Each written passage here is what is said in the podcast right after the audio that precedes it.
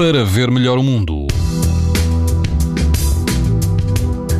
E amanhã todo o país vai apresentar a risco alto de exposição à radiação ultravioleta.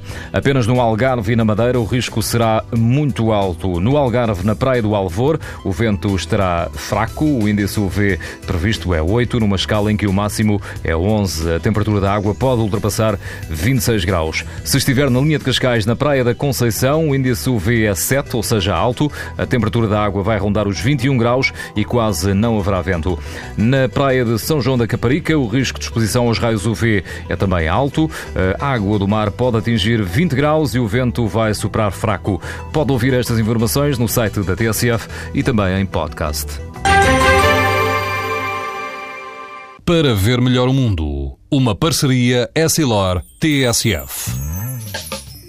Os raios solares podem provocar lesões nos olhos das crianças e dos adultos.